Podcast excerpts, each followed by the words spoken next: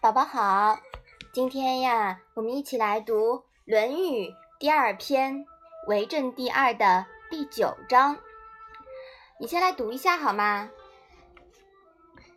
子曰：“吾与活言终日，不为如鱼。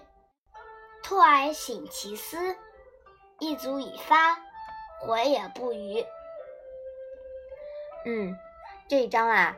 是孔子说颜回的。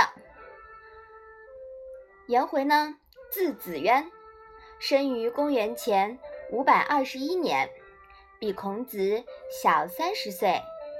他是鲁国人，是孔子的得意门生。妈妈，不为是什么意思啊？不为啊，是不提相反的意见和问题。妈妈。你可以帮我把这一章连续讲一遍吗？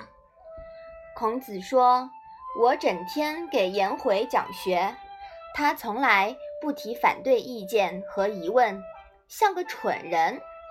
等他退下之后，我考察他私下的言论，发现他对我所讲授的内容有所发挥，可见颜回其实并不蠢。”这一章啊。讲孔子的教育思想和方法，他并不满意那种终日不为、从来不提相反意见和问题的学生，希望学生在接受教育的时候要开动脑筋，思考问题，对老师所讲的问题应当有所发挥。所以啊，他认为不思考问题、逆来顺受、不提不同意见的人是愚笨的。妈妈，我上课的时候一边学习一边思考，有问题就要问，而且我还很积极。嗯，对的，宝宝真棒，这样的话才能真正的学到知识，对吗？嗯，好，我们把这一章再复习一下吧。